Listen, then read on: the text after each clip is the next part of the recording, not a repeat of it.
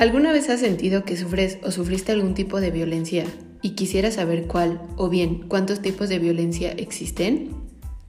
En los próximos minutos te informaremos de los tipos y modalidades de violencia. Mis compañeras Betty, Flor, Angie, Allison y Yats. Bienvenidas compañeras y también bienvenidas a nuestras escuchas. Esperamos que les sea de utilidad este podcast y recordarles que cada viernes estaremos subiendo más material. Para comenzar con el tema, iniciaremos definiendo los tipos de violencia. Gracias, Yats. el primer tipo de violencia del cual vamos a hablar es la física. Esta, según la ONU, consiste en causar o intentar causar daño a una pareja golpeándola, propinándole patadas, quemándola, agarrándola, pellizcándola, empujándola, dándole de bofetadas, tirándole del cabello, mordiéndole o denegándole atención médica, también obligándola a consumir alcohol o drogas, así como empleando cualquier otro tipo de fuerza física contra ella. Esto puede incluir daños a la propiedad. También se define como cualquier acción que provoca daño o sufrimiento físico y afecta a la integridad de la persona. La violencia física constituye un grave problema de salud pública y una violación de los derechos humanos de las mujeres. La OMS estima que alrededor de una de cada tres mujeres en el mundo han sufrido violencia física o sexual de su pareja o violencia sexual por terceros en algún momento de su vida.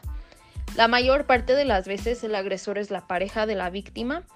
En todo el mundo casi un tercio de las mujeres de 15 a 49 años que han estado en una relación informan haber sufrido algún tipo de violencia.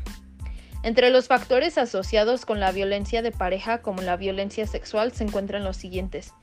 Exposición al, al maltrato infantil, haber presenciado escenas de violencia familiar, trastorno de la personalidad antisocial, uso nocivo del alcohol, comportamientos masculinos dañinos como el tener múltiples parejas o actitudes de aprobación de la violencia, normas comunitarias que otorgan privilegios o una condición superior a los hombres y una condición inferior a las mujeres, escaso acceso de la mujer a empleo remunerado, bajos niveles de igualdad de género, antecedentes de violencia, discordia e insatisfacción marital, dificultades de comunicación entre los miembros de la pareja y también conductas de control de la pareja por parte del hombre.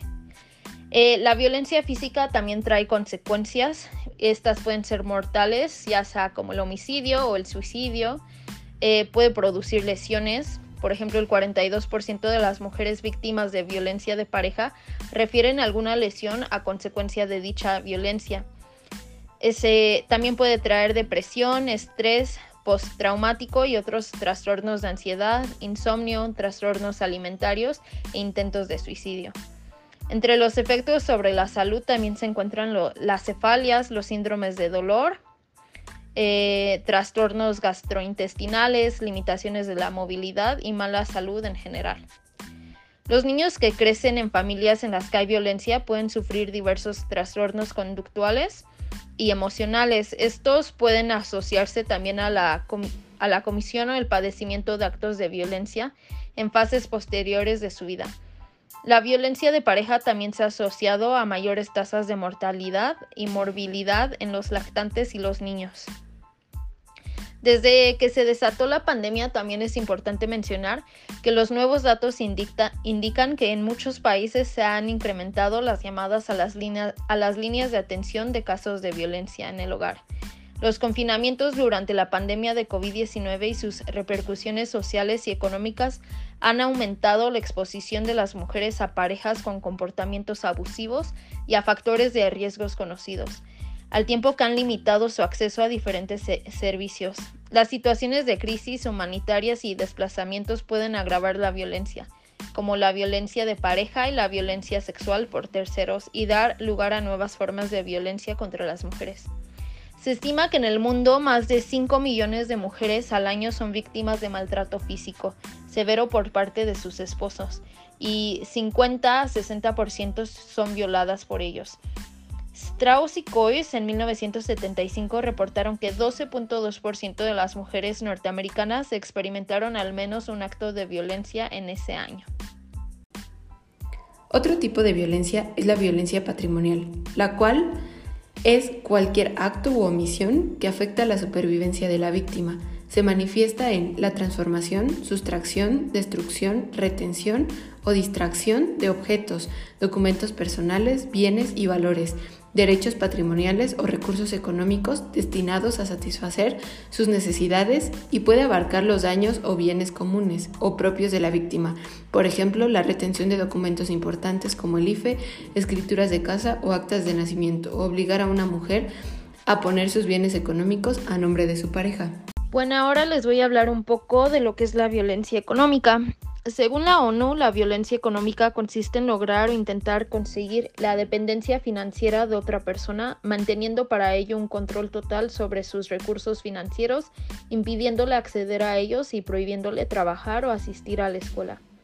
También se puede definir como cualquier acción o acciones que buscan una pérdida de recursos económicos o patrimoniales mediante la limitación este tipo de violencia contra las mujeres es una de las más comunes, incluso en países con alto índice de desarrollo humano. También incluye todo tipo de acto que genere limitaciones económicas con la intención de controlar el dinero o de privar de medios económicos para vivir de forma autónoma. La ONU Mujeres, el economista, la doctora Violeta Rodríguez del Villar, que es una investigadora del Instituto de Investigaciones Económicas del UNAM, Laura García y Luz Oliva, que también son investigadoras del UNAM, nos dan los siguientes ejemplos de violencia económica que puede tener una mujer en su hogar. El primero es una frase tan típica como no trabajes, deja que tu marido te mantenga. O también una frase como eres mujer, ¿para qué vas a trabajar? O si vas a trabajar, no se te olvide cumplir con tus obligaciones en la casa. Eh, otro ejemplo es que las mujeres tal vez no tienen herencia porque son mujeres o que debido a los usos y costumbres de su comunidad, digamos, una persona llamada Ana heredará los bienes que le dejaron sus padres solo hasta que se case.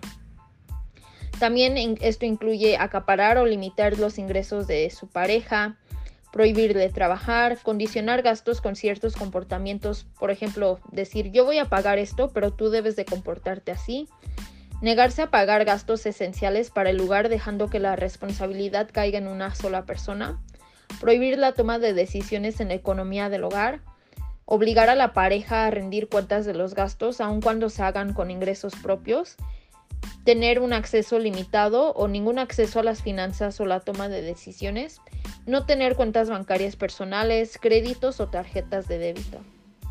Sabemos que en México era una costumbre bien aceptada y arraigada que las mujeres no trabajaran y se dedicaran exclusivamente al hogar.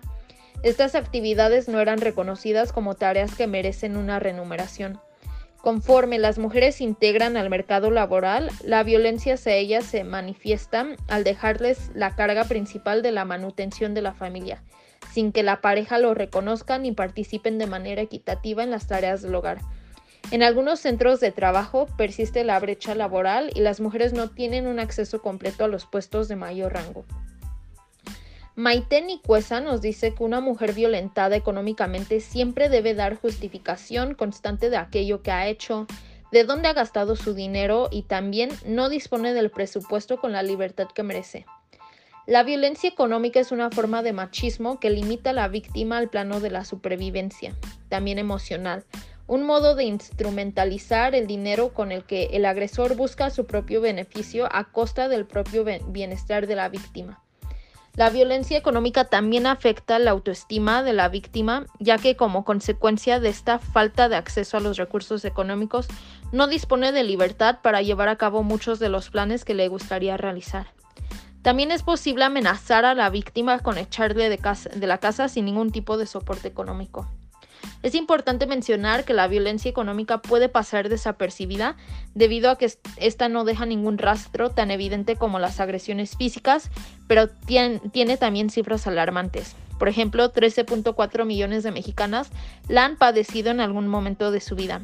Es decir, que el 29% del total de las mujeres de 15 años o más, según la encuesta nacional sobre la dinámica de las relaciones en los hogares del 2016, ha presenciado violencia económica. Gracias, Alison. Otro tipo de violencia es la violencia sexual. La Organización Mundial de la Salud define la violencia sexual como todo acto sexual, la tentativa de consumar un acto sexual, los comentarios o insinuaciones sexuales no deseados o las acciones para comercializar o utilizar de cualquier otro modo la sexualidad de una persona mediante coacción por otra, independientemente de la relación de esta con la víctima en cualquier ámbito, incluidos el hogar y el lugar del trabajo. La violencia sexual abarca actos que van desde el acoso verbal a la penetración forzada y una variedad de tipos de coacción desde la presión social y la intimidación a la fuerza física. La violencia sexual incluye, pero no se limita, a la violación en el matrimonio o en citas amorosas, violación por desconocidos o conocidos, insinuaciones sexuales no deseadas o acoso sexual en la escuela o en el trabajo, esclavitud sexual y otras formas de violencia particularmente comunes en situaciones de conflicto armado, abuso sexual de personas físicas o mentalmente discapacitadas, La psicóloga Marie France Irigoyen indica que en primera instancia el agresor pretende dominar a su víctima y en momentos de crisis surgen los episodios de violencia, ocasionando consecuencias a largo plazo como el desgaste psicológico de las víctimas, reflejado en estrés, sentimientos de culpa o vergüenza e incluso un estado de depresión permanente que puede conducir al suicidio. Al respecto, los resultados obtenidos en la encuesta nacional sobre la dinámica de las relaciones en los hogares 2016 indican que 14 de cada mujeres que reportan violencia sexual han pensado en suicidarse y 11 lo han intentado. El 85.2 de las mujeres que reportaron que cuando tienen relaciones sexuales su pareja las ha obligado a hacer cosas que a ella no les gustan, señalan también que han vivido esta situación en más de una ocasión. Más de la mitad de las mujeres que declararon que su pareja las ha obligado a tener relaciones sexuales sin protección reportan que esta situación ha ocurrido muchas veces. 8 de cada 10 mujeres que reportaron que su pareja las ha obligado a mirar escenas o actos sexuales o pornográficos han vivido esta situación más de una vez. Alrededor de 1.7 millones de mujeres señalaron que su pareja les ha exigido con amenazas o chantajes tener relaciones sexuales aunque ellas no quieran en más de una ocasión. Aproximadamente 8 de cada 10 mujeres que declararon que su pareja ha usado su fuerza física para obligarlas a tener relaciones sexuales han padecido esta situación más de una vez. Las consecuencias de sufrir violencia sexual son conductuales, sociales y de salud mental. Para las mujeres específicamente son embarazos no deseados, abortos inseguros, transmisión de enfermedades venéreas como el VIH, etc. Control social.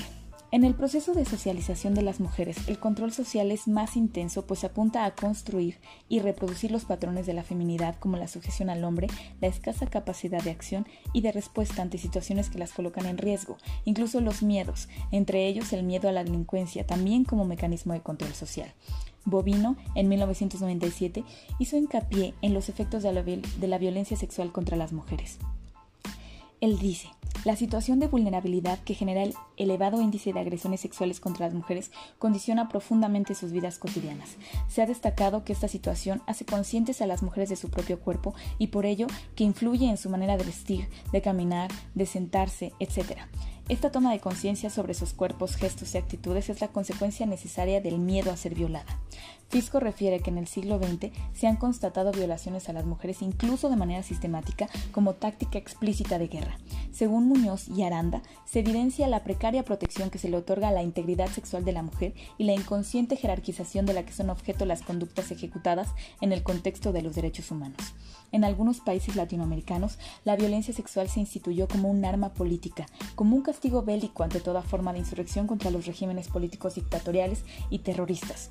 Por ejemplo, el de Chile con el régimen de Pinochet, en Guatemala, según la Comisión para el Esclarecimiento Histórico, pues recibió más de 1.500 denuncias sobre violaciones sexuales contra las mujeres, en su mayoría indígenas. También en Perú, de acuerdo al informe final de la Comisión de la Verdad y la Reconciliación en el Conflicto Armado Interno. La violencia contra los derechos reproductivos es toda acción o omisión que limite o vulnere el derecho de las mujeres a decidir libre y voluntariamente sobre su función reproductiva en relación con el número y espaciamiento de los hijos, acceso a métodos anticonceptivos de su elección, acceso a una maternidad elegida y segura, así como el acceso a servicios de aborto seguro en el marco previsto por la ley para la interrupción legal del embarazo a servicios de atención prenatal, así como servicios obstétricos de emergencia.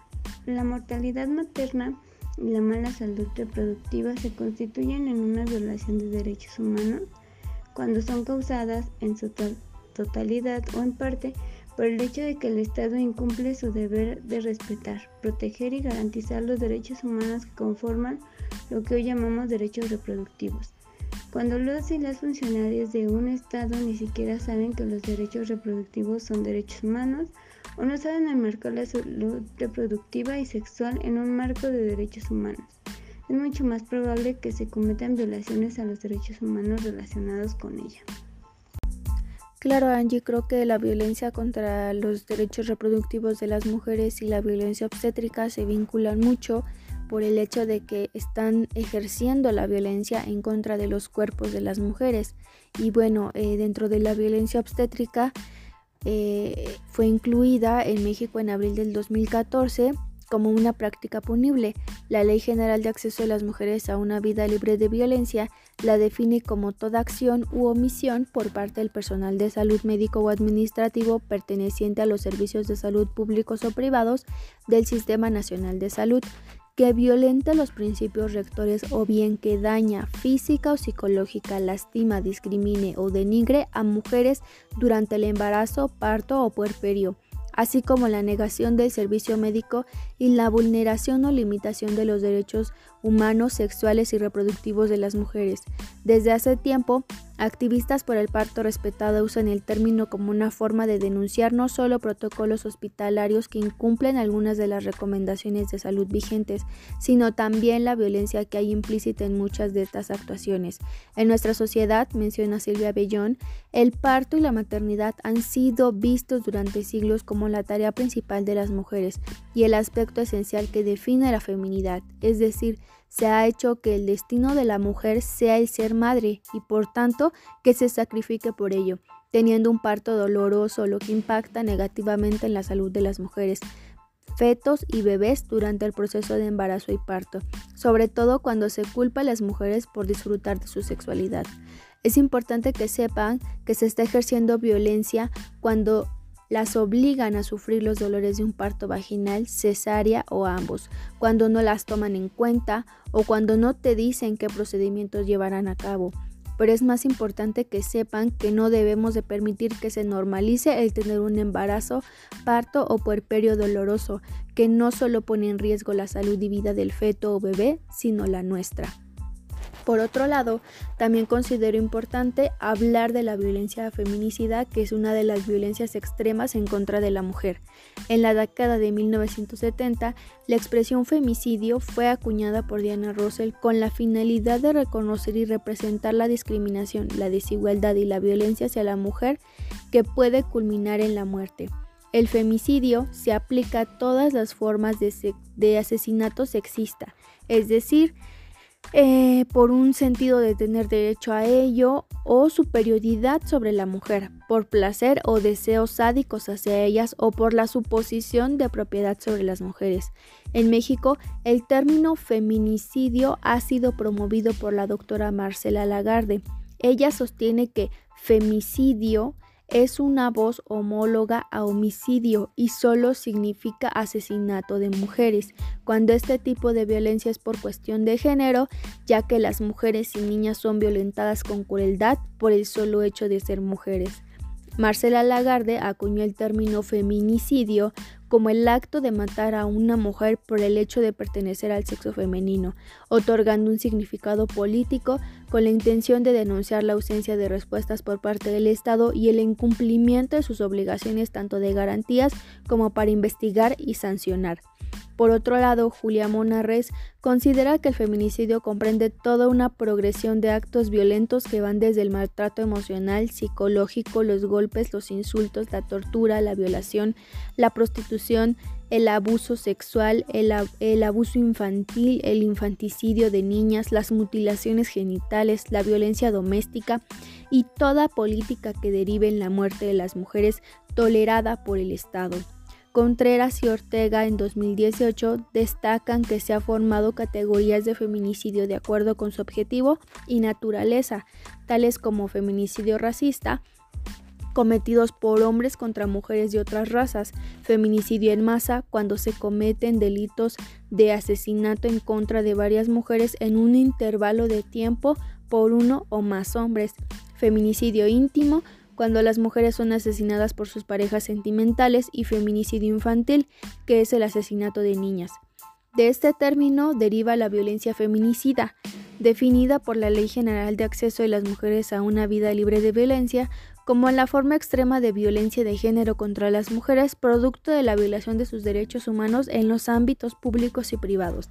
Es importante mencionar que cuando ocurren sucesos lamentables de asesinatos en contra de las mujeres por misoginia, se busca que se haga justicia no solo para hacer que el agresor pague por su delito, sino con el objetivo de que el delito sea calificado como feminicidio para que se cumpla la sentencia que le corresponde.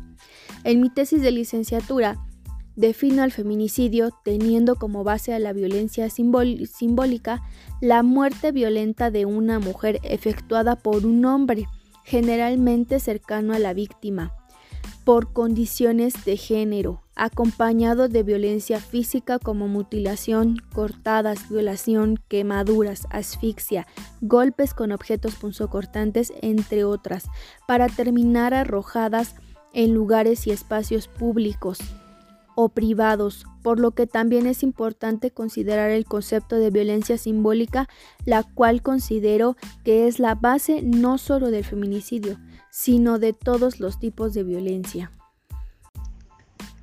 Ahora, la violencia simbólica fue incorporada por el sociólogo francés Pierre Bourdieu, quien la describe como violencia amortiguada, insensible e invisible para, para sus propias víctimas que se ejerce esencialmente a través de caminos puramente simbólicos de la comunicación y del conocimiento, o más exactamente del desconocimiento, del reconocimiento o en último término del sentimiento, la cual se basa en relaciones desiguales entre mujeres y hombres a lo que el autor llama la dominación masculina.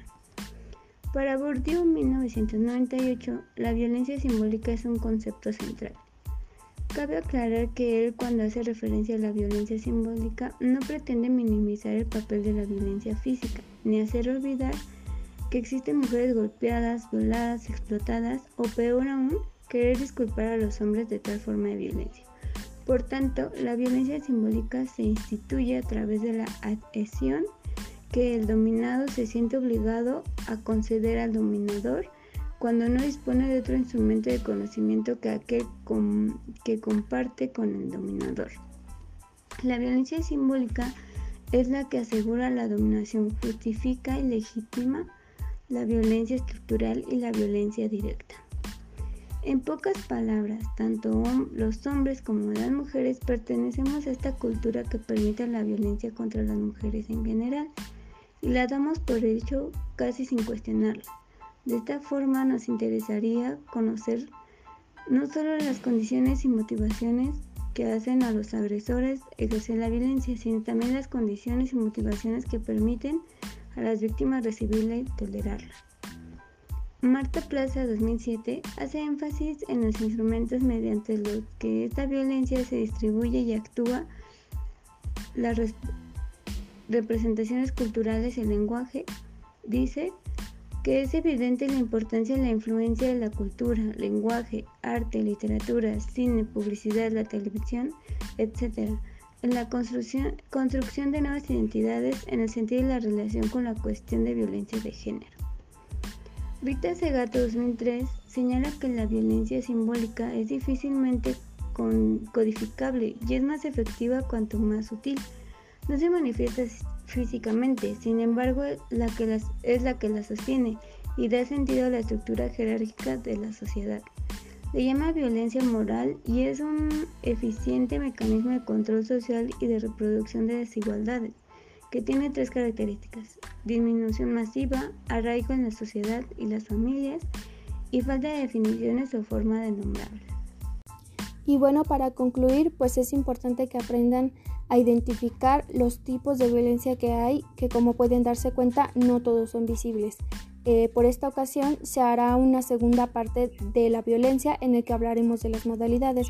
De nuevo las invitamos a reflexionar acerca del tema y recuerden, estos feminismos para no feministas. Nos vemos el próximo viernes.